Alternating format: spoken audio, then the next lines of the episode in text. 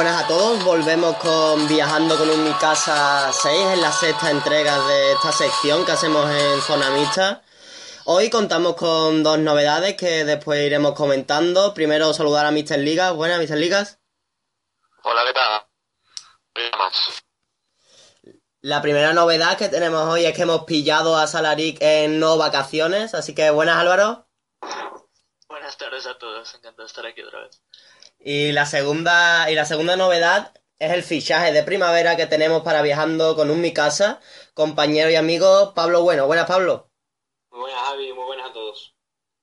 Bueno, los temas que vamos a tratar aquí, como hemos decidido anteriormente, son las semifinales de la Champions y de la Europa League. Y, de, y, y hablar un poquito también de las ligas, de la segunda, de las más importantes de tanto Alemania, Italia, España e Inglaterra, ¿no, chavales? Sí, así es. Jugando el tramo decisivo por el ascenso. ¿Con qué semifinal queréis empezar? ¿Madrid, Juve Madrid? Sí, es la que está un poco más igualada. ¿Qué te pareció el partido, Mr. Liga? Yo creo que le sorprendió al Real Madrid el planteamiento de, de. No se esperaba que iba a ser un planteamiento tan, tan pragmático, o sea, tan de tú a tú. Se esperaba un planteamiento más pragmático. Y bueno, vimos el experimento de Ancelotti con Ramos en el medio centro, que le salió francamente mal. Estaba perdidísimo el jugador de, de Camas. Y de ahí pues una serie de errores en medio campo.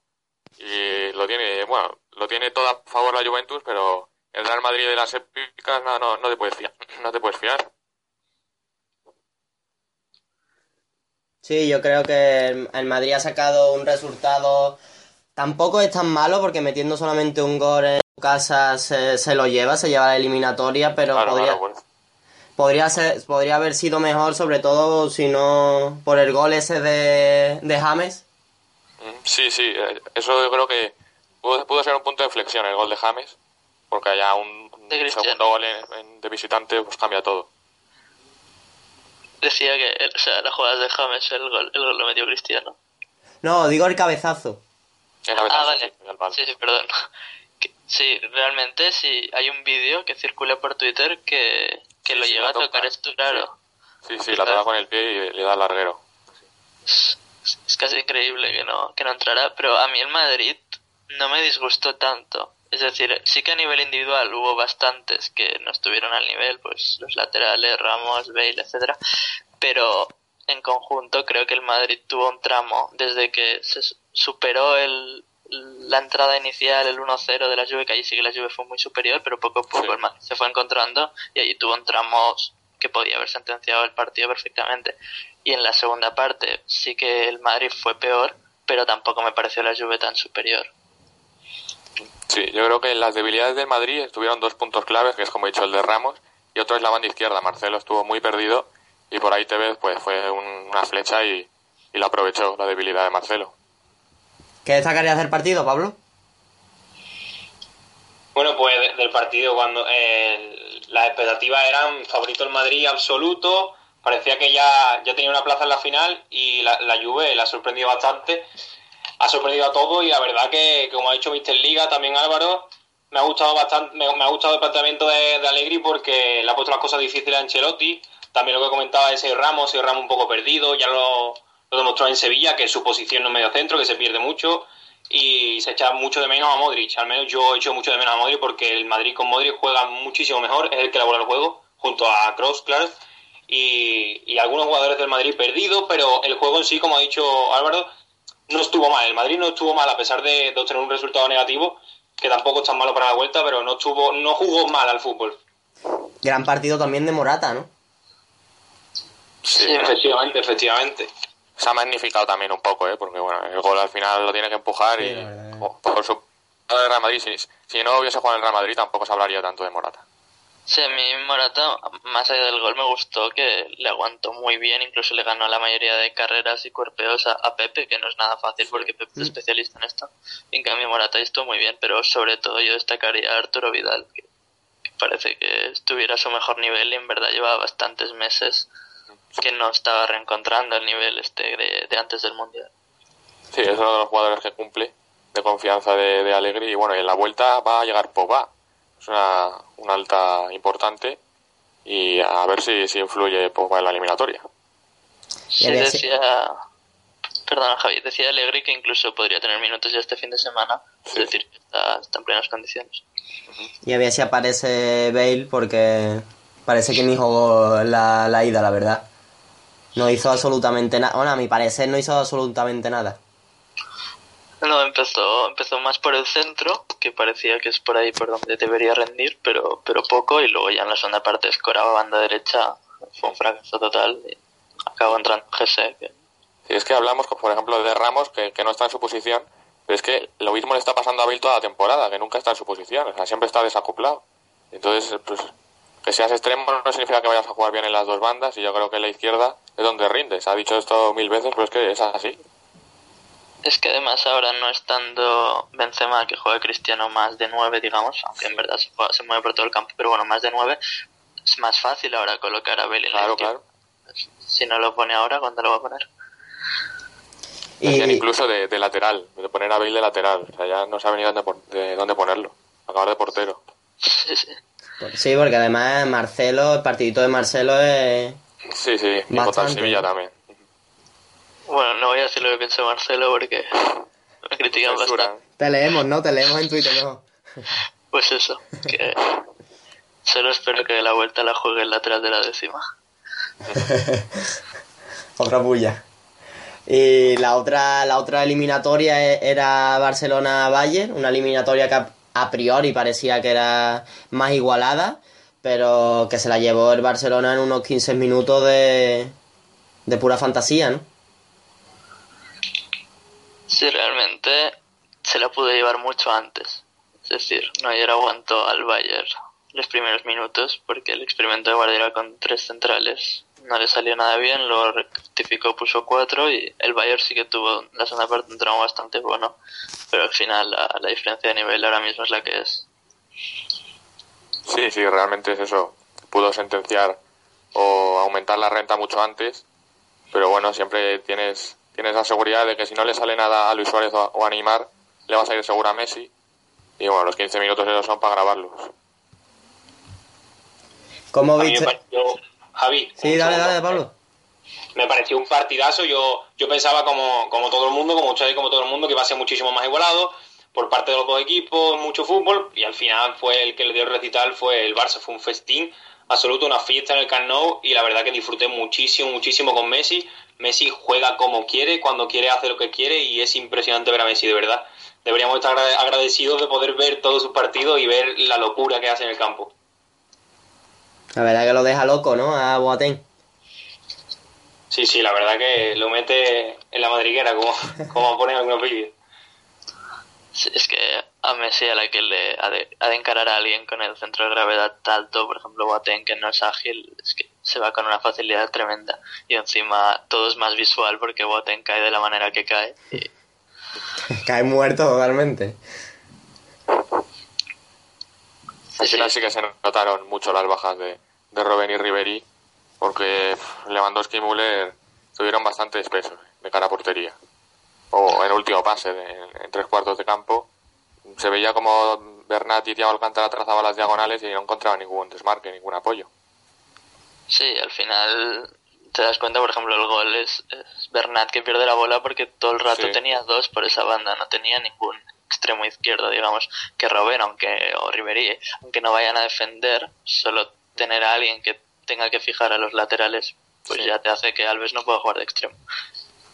Y Bernat estaba muy solo y, y para mí, si no fue el peor del Bayern, prácticamente, porque perdió una cantidad de bolas tremenda y, y en ataque portaron muy buenos, que en ataque el Bayern no generó nada. La, la única de Lewandowski que estuvo a punto de empujarla, Sí. pero no llegó. Esa fue la única. Cómo hubiera cambiado todo, ¿eh? Sí, Pero el condicionante fue sobre todo que jugó muy, muy bien, ¿no? El Barcelona, ¿no? Sí, bueno, uno de los méritos que yo le di a Guardiola y que nos ha destacado es que Guardiola se, esmeró en, en tapar a Busquets, que no tuviese demasiados espacios para pensar, y en cambio Luis Enrique no hizo lo mismo con, con Xavi Alonso, porque Xavi Alonso sí que se incrustó entre los centrales y tenía más espacio para, para repartir el juego, y eso no se ha destacado de, de Pep Guardiola. Sí, el, trabajo sobre Busquets fue bueno y consiguió controlar al Barça varios minutos. En la segunda parte el Barça estaba bastante tranquilo, digamos, no estaba generando demasiado. El Bayern tampoco, pero bueno, daba esa sensación de que, bueno, 0-0 no, no dejaba a, los, a ninguno de los dos demasiado tristes, digamos, pero luego ya, a la que se abrió la lata, el Bayern sí, se rompió la concentración todo y luego con el 2-0 el, el tercer gol es, es casi de chiste. ¿Y un pronóstico para la final? Bueno, Madrid-Barça, ¿no? Hay, hay, hay ansias ya de que sea el Euroclásico. Sí, yo creo que sí. Es cierto el, el dato que, que circula que el Madrid no ha remontado nunca en semifinales de Champions. En, en Bueno. cuartos y en octavos siempre, pero en, semifinales, o sea, bueno, siempre, muchas veces, Sí. pero en, en semifinales ha tenido ocho ocasiones y, y no lo ha conseguido, pero yo creo que esta vez sí. Es decir, Están para eso las estadísticas, para romper. Sí, para romperlas. Y bueno, la última vez, el último 2-1 fue contra el Bayern, el año de, de Henkes, y acabó cayendo el Madrid por penaltis, pero bueno, que es- no es tan difícil de remontar un 2-1, de hecho. ¿Madrid-Barça también, Pablo? Sí, yo también Madrid-Barça. Es cierto que la Juve tiene resultados favorables, pero la verdad que yo apuesto, sigo apostando por el Madrid. Ya apostaba en la ida, no, no ganó, pero sigo apostando, la verdad. Y si no tenéis nada más que decir sobre la Champions, pasamos a las otras semifinales, unas semifinales bastante bonitas y más o menos los mismos resultados en partidos diferentes. Sevilla-Fiorentina 3 a 0 y Napoli-Dnipro 1 a 1. ¿Cómo visteis el Sevilla-Fiorentina? Te pregunto a ti primero, Pablo, porque sé que eres un especialista en el Sevilla. Corresponsal en Sevilla. Pues la verdad es que disfruté muchísimo, muchísimo. eh, desde el minuto 1 hasta el minuto 95, que añadieron 5. Y la verdad que fue una fiesta total. El Sevilla jugó impecable. Algunos minutos, algunos periodos del partido sí es que tuvo un poquito de dominio la Fiorentina, sobre todo cuando se lo Pizarro y tal. Pero el Sevilla fue exquisito como jugó. Hizo muy, muy pocas cosas mal. Y eso, por eso tiene un mérito increíble yo halago muchísimo al trabajo de Emery, la verdad que soy fanático, soy un fanboy de, de Emery y la verdad que se nota el trabajo que está haciendo Emery con los jugadores y, se nota el trabajo de los jugadores. Sí, para mí es el partido de la consagración de Alex Vidal, que hace un partidazo espectacular y además es un jugador muy versátil que puede jugar pues como extremo, como lateral, es como jugó y le añade mérito eso, ¿no? Que metió un doblete de lateral, que una profundidad, le dio una profundidad al equipo de Emery espectacular y se vio sorprendidísimo el equipo de Vincenzo Montella. Fue, fue tácticamente maravilloso lo de Emery. Bueno, lo de Sevilla en general, pero todos los movimientos de, de Reyes, de Vitolo, de Luis Vidal, incluso Tremolinas también, todo estudiadísimo. nada. El partido perfecto de todos estos. Pero también, ¿qué hubiera pasado si hubiera metido Mario Gómez esa? O Ma- Mati Gol o Mati no gol en... Bueno, no gol, dejémoslo ahí, no gol. al- justo después, ¿no? Del primer, del primer gol de Aleix. Sí, pero bueno, yo creo que el Sevilla estuvo controlando, yo creo que todo el partido. Tampoco vas a evitar que lleguen durante los 90 minutos, pero lo estuvo bastante controlado. Así que generó, generó bastante peligro Mayo Gómez y Joaquín, que yo le vi muy activo a Joaquín. Pero vamos, que al final el resultado es contundente. Sí, Sobre todo la, la Fiore en la, en la primera parte sí que tuvo algunas ocasiones, cinco o seis llegadas seguidas en 20 minutos quizá, un poco más. Y, y como, y como ha dicho Mister Liga, Joaquín, el más destacado, pero sin duda, fue el que estuvo activo durante los 90 minutos de la Fiorentina porque muchos jugadores, la mayoría, por ejemplo Borja Valero, estuvo desaparecido durante mucho tiempo, no, no tenía eh, act- actividad en el juego, ¿no? Y como digo, desaparecían muchos jugadores, el portero tampoco que estuvo muy afortunado. Sí, y anuló por completo a, a Mohamed Salah. ¿eh? O sea, estuvo desaparecido durante todo el partido. No dio pie con bola y eso es también mérito de una Emery. Sí, La verdad y- que sí, la verdad que sí, porque, porque Salah es la pieza fundamental. Tres jugadas que tuvo en la primera parte se notó que es que es la, pie- la, la piedra angular de la Fiorentina porque es el que tiene la calidad allí, es el que empieza la jugada desde el centro, desde la banda, de donde sea. Y está claro que el trabajo de Emery, que, que lo tiene analizado desde hace muchos partidos ya, y, y se vio el resultado. el, el trabajo de Krikoviak es, es increíble. Eso voy a decir yo también. Partidazo. Debilidad total, Krikoviak, siempre en mi equipo. Con el miedo que tiene que dar ese, ¿eh? con la máscara viniendo para ti corriendo. Sí, envía, vamos, que casi se pone a cortar cabezas cuando lo sacan. Sí, sí. No, y, sobre lo de que la Fiorentina pudo meter gol, es un poco también lo que decíamos antes con el Barça Bayern, si llega a meter esa Lewandowski, pero bueno, yo creo que sí que cambiaría el resultado porque aunque fuera un 3-1 ya no es lo mismo y bueno, habría muchas más precauciones de cara a la vuelta, pero al fin y al cabo la diferencia entre los equipos se ve durante los 90 minutos y durante los 180. Entonces, si marca la Fiorentina, pues probablemente al final el resultado de la eliminatoria vaya a ser el mismo por una no cambia por una jugada. Bueno, y si no tenéis nada más que comentar, nos disponemos a comentar la, la otra eliminatoria, una eliminatoria marcada por los fallos del Napoli y por un fallo arbitral, bastante clamoroso también, y es ese 1-1 del Nápoles Dinipro. ¿Qué os ha parecido? A mí, Javi, me ha parecido. No, no, he visto el partido, obviamente estuve viendo el partido del Sevilla, pero he visto resúmenes de las mejores jugadas, el fallo, obviamente, que es lo más destacado del partido. Y he, leído que, el Napoli, que es cierto que le han hecho un robo, como dice el presidente, por ejemplo, que he comentado que la UEFA ya se la han dado al Sevilla, pero he leído que, el Napoli no hizo muy buen juego, que es cierto que, sí fue superior, pero que no demostró ser un, equipo de, mayor nivel como, como se supone que debe ser del de Nipro. Sí, eso, eso estaban diciendo que no, a lo mejor no jugó al nivel que estaba teniendo las últimas temporadas, los últimos partidos en la Serie A, pero que tuvo ocasiones para rematar el partido y que al final se va con uno, con uno a uno para, para Ucrania. Sí, aún así, aún a pesar del empate, yo creo que es claro favorito en el Nápoles. Ayer, la verdad que estuvo todo el partido atacando, he podido ver la, solo la primera parte es un asedio total, avasalló al, al, al equipo ucraniano y al final pues ese 1-1 pues casi que sabe a, derrota y si no que se lo pregunten a De Laurentiis que montó un pollo ahí en la sala de prensa. Sí, muy típico de Laurentiis todo, pero yo pude ver al revés que tú la, un rato la segunda parte y... Fue más, ¿no? Sí, fue increíble. Higuaín tiene dos mano a manos que le deja Hamsik, pero de esos que siempre metían liga y fallaban Champions en Real Madrid, pues de esos y bueno... León, ¿no? El palito de Olipi de León. Hay uno que, de hecho uno no lo hace nada mal y la saca el portero, no sé si es medio con una con la pierna, pero no sabe cómo la saca y un montón de ocasiones que tuvo en Nápoles. Bueno, llegó el gol de, de nuestro exjugador periquito David López, pero, pero el Nápoles tuvo ocasiones de sobras para sentenciar la eliminatoria y el gol es un fuera de juego de los dos jugadores, que es escandaloso. En la primera parte de Douglas, el central del Nipro es espectacular, lo saca todo. Sí, cualquier centro, cualquier pase entre líneas, todo, todo. He leído muy, muchos... Sí, Hablaba muy bien de Douglas. En la segunda parte fue más, fue más el portero del Nipro que, que otra cosa. Y la falta de pegada, porque el Nápoles era, es que lo hizo todo bien no se le pueden poner peros, solo la falta de pegada y el despiste, pero es que bueno, es un fuera de juego bastante claro los dos jugadores, entonces bueno, las defensas cuentan, supongo, con el fuera de juego. Quizás sí la falta de reacción, porque el 1-1 llega que todavía les quedan 5 o 10 minutos y el Nápoles prácticamente no genera nada desde el 1-1, que solo que hubiera mantenido el nivel y el, el Nipro ya más atrás quizá podía haber sacado el 2-1 o algo así. que fue tal el impacto del empate que se quedó cao, sin capacidad de reacción no se lo esperaba nadie. Y de hecho leía, y es cierto que el Nipro ha llegado aquí prácticamente de milagro, porque en fase de grupos el, sí, anotó un gol legal totalmente contra el Inter, que lo dieron por válido.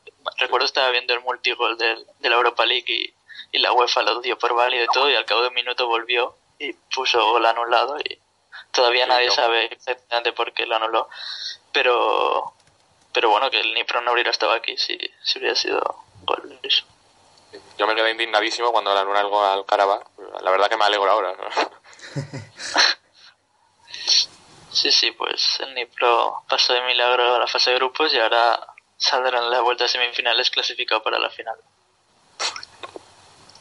¿Tenéis algo que comentar de las dos de las dos idas en la Europa League? Nada más. Yo a mí, me gustaría proponeros una cosa, porque ayer, cuando terminó el partido, ya fríamente eh, pensé un poco en la, como ha dicho Mr. Lía, la consagración de Alex Vidal. Y yo la verdad que me la jugué en Twitter y puse un tweet de que yo pensaba que Alex Vidal en la próxima convocatoria con la selección iba a ir en el lugar de Vitolo. No iría Vitolo y iría Alex. ¿Ustedes qué pensáis de eso? ¿Estáis de acuerdo? ¿No estáis de acuerdo conmigo? Sí, yo lo veo muy factible, más que nada porque Del Bosque no tiene una lista fija y está probando y sí, ha hecho méritos suficientes Alex Vidal para ir y ahora que ha bajado un poquito el, el nivel Vitolo puede ir perfectamente, lo veo muy factible. ¿E irá de extremo o, o de lateral? Yo pienso que de los dos, puede servir para los dos posiciones. Hombre, de Sí. lateral yo creo Carvajal, ¿no? Sí, es cierto que el nivel de Carvajal últimamente no, no está siendo muy bueno, incluso el de Juanfran tampoco es ahora mismo el mejor, pero yo creo que si se le lleva, se le llevará más de extremo con esa posibilidad de, de poder jugar de lateral. Y por Vitolo o incluso por Pedro, aunque es cierto que, que Del Bosque le gusta mucho, pero vamos, es que Pedro no juega nunca. La verdad que sí, que Pedro juega menos que...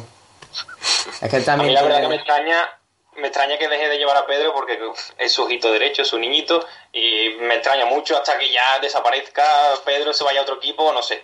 Pero me extraña que lleve a Vitolo y a, y a Alex Vidal, porque Vitolo es verdad que está bien, pero últimamente tampoco esté haciendo los partidos como lo estaba haciendo antes cuando sí lo llevo. Sí, sí, es, es posible también para, para no llevar a tantos del mismo equipo que siempre les gusta un poco repartirlo. Y hemos hablado también, ya para finalizar, hemos hablado que la final puede ser Madrid Madrid-Barça en Europa League. ¿Qué decís ustedes? ¿Sevilla qué? Pues mira, voy a decir Nipro, como todos vais a decir Nápoles, pues a ver si hay suerte, ¿no? Y le doy suerte desde aquí.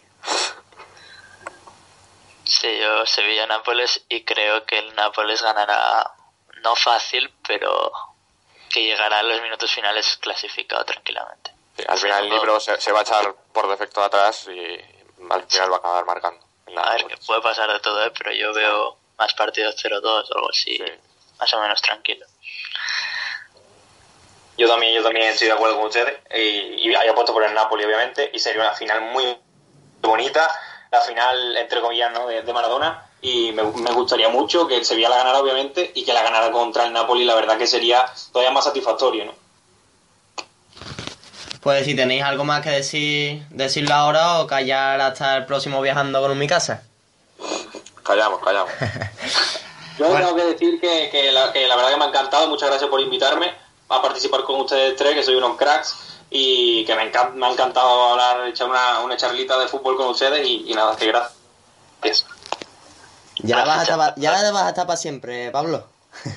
ya no te puedes caquear. Hasta 2020. ya no te puedes caquear.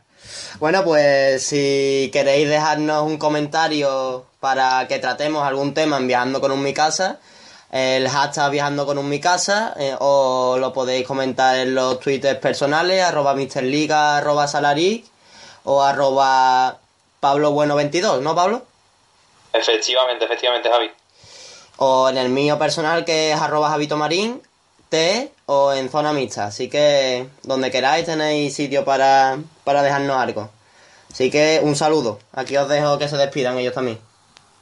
Nada, un placer volver a hablar y ya la semana que viene pues sabremos cuáles son la- las dos finales de Champions y de Europa League. Un, sí, un, un saludo, lo mismo, un saludo a todos y, y a ver cuáles son las finales. Y bueno, un placer haber compartido estos minutos con Pablo, gran fichaje. Muchas gracias, Álvaro, y la verdad que lo, lo digo de verdad, un gusto. Soy, soy unos máquinas y espero que, que la semana que viene estemos aquí otra vez hablando de, del Sevilla en la final. Esperemos que contra el Napoli. Un abrazo a todos. Y esto ha sido todo en el Viajando con un Mi Casa 6. Un saludo.